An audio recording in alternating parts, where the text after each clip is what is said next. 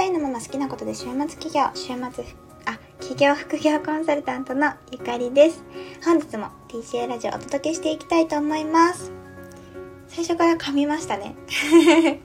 ちょっとなんか名乗りが長くって、皆さんちょっとどうしたらいいか教えてください。もっと短く、ゆかりですとかから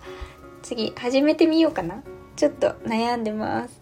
で、今日なんですが、今日は自分の当たり前に才能が隠れているということについてお話ししていきたいと思います。えっと、よく起業したいなとか副業したいなっていう時にそもそも何からやればいいのかっていうことで悩む方結構いらっしゃるかなと思うんですね。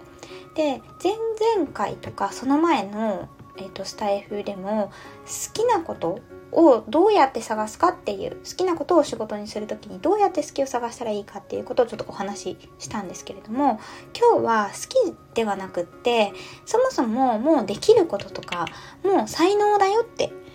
いうことあなたの才能だよっていうことを仕事にするっていう考え方についてお話ししたいなと思います。でビジネスってやっぱできることってすごく大事なんですよ。だってできなかったらお金払ってもらえないじゃないですか。なのでこう自分のできることを探す。その時にどういう切り口で探していったらいいのかっていうことをちょっとお話しできればなと思います。で自分が当たり前に才能が隠れているっていうことを今伝えたんですけれども本当に当たり前のようにやってることってたくさんあると思うんですね。例えば自分にとっては当たり前なんだけど他の人から見たら当たり前ではないっていうここのギャップがお仕事のチャンスになります。例えばこうノートで毎日振り返りをしてるよっていう方いらっしゃいませんか？割と私の生徒さんとか SNS でつながってる方で毎日ノートつけたり定期的にノートつけて自分の内面を観察する内観っていうんですけどをしてますっていう方結構いらっしゃるんですよ。でも私結構これ苦手でやってはいるんですけどあの毎日続けるのとかできないしどういう視点でノート書いたらいいかわかんないしっていうあの困ってたりするのでそういう方に向けてもしノートで毎日振り返りしている方がいたらそういう内観の仕方だったりとかノートのうまい活用の方法だったりとかノートを使って人生を変える方法とかがレクチャーできる可能性もあるんですよね。あとはうんと私の生徒さんでいた事例で言うとショッピングサイトであのリサーチするのが大好きっていう方ですね毎日ショッピングサイトを見てお洋服のショッピングですけれどもお洋服のサイトを見て時間を費やしていますっていう方がいてでこれ私からすると結構羨ましいなと思ったんですよ。ね、私結構こう日々忙しかったりするので洋服自体は好きなんですけど探すのが本当に本当に本当にめんどくさいんですねでショッピングサイトでこう探すのとかって本当難難しいっていうかめんどくさいし似たような洋服の中からどうやって選んだらいいかとかわかんないしとかっていうねイメージコンサルタントもともとやってた私でさえそうだったりするのでそういう方に対してこのショッピングサイトをずっと毎日リサーチしてるそれってなんかどちらかというともう習慣になっちゃってるぐらいのことだと思うんですけれどもそれがもう当たり前のようにできてるっていうことがビジネスのチャンスになったりします。まあ、他で言うと例えば部下の育成や指導をあの仕事だからやってますよっていうこととかか Excel でデータの分析やってますよっていうこととかそういうのもあのその会社の中では特別扱いされないかもしれないんですけど一歩会社を出てできない方あのそういったものを持ってない方に対して提供すれば十分ビジネスのチャンスになるんですよね。なのでこの当たり前にやっている会社員のお仕事とかあと当たり前にやっている日常の習慣が気づいたらあなたの売りとか才能になっているっていうことも十分あります。なので副業とか週末起業するから絶対会社員と全然別のことやろうって無理に思う必要はないんですよね。で当たり前にやっているということは特別に好きっていう感情がない可能性もあります。例えば私がやってた事例で言うとうんと前の会社にいる時って私1日50枚ぐらいパワーポイントの資料を作るっていうことが結構頻繁にあったんですよね。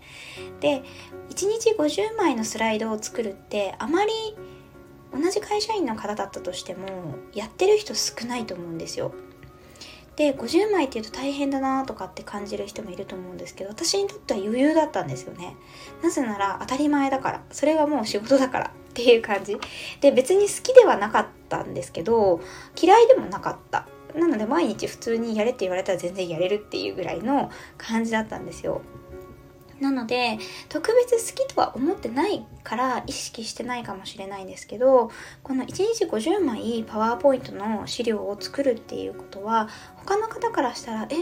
1日50枚作るってどうやって作るのとかどうやって効率化してるのとかそもそもパワーポイント50枚の資料にする時にどうやってストーリーを考えるのとかなんかわからないことってたくさん出てくると思うのでそれが知りたいっていう方もいらっしゃるんじゃないかなと思います。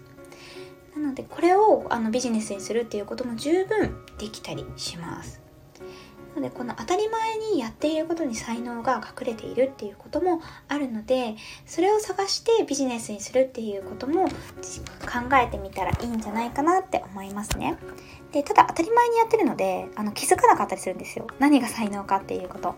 なのであの同じ会社の人またはお友達あとは学生時代の友達家族かちょっといくつか違うコミュニティにいる方に私がなんかやっていることであの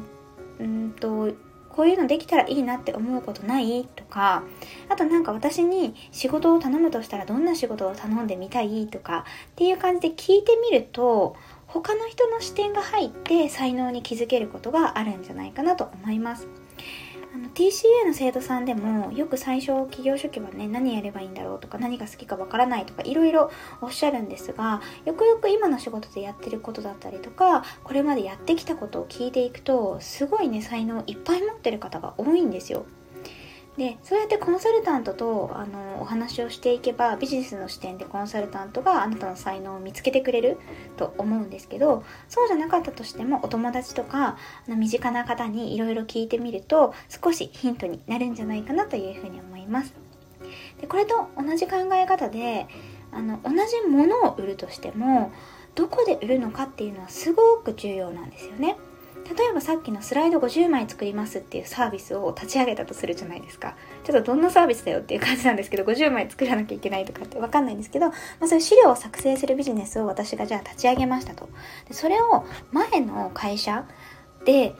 のメンバーというか、その会社の人たちに売ろうとしたら売れないと思うんですよ。なぜなら前の会社の人はスライド1日50枚とか余裕で作れるからです。私も作れるし周りも作れるんですよ。なので買ってくれないんですよね。なのでできない。ね誰かに作ってほしい。自分でできないから誰かにお願いしたいっていう場所で売らないと売れないです。これがお客様、どんな客様に売っていくかっていうペルソナという考え方になるんですよね。なのでこの才能、当たり前の才能っていうのを見つけた時に、それを必要としてくれる人はどんな人なのか。で、その人は例えばもし SNS でサービスを売るんだったらどんな SNS を見てるんだろうかとかそういったことをリサーチすることも重要になってきます本当にねこれどこで売るかによって価格も変わってきますし売れ行きも変わってきますし打ち出し方も変わってきますし言葉の使い方も変わってくるんですよね。が例えば、あのー、資料を作ってみんなと共有する時にクラウドにアップするとすごく効率がいいよって普通に話したとするじゃないですか。でもクラウドってあの前の会社でよく自然と使われてた言葉だったんですけれども一般の人が聞いたらクラウドって何？みたいな人も全然いると思うんですよね。まあ、オンライン上のデータを貯めておくところみたいな意味なんですけれどもクラウドって普通に雲みたいなあの雲を表すんですけどね直訳するとなので一般的に全然知らない単語を使ってサービスのことを説明してもあのそういうの知らない人に売ろうとしてる時は伝わらなかったりするわけなんですよね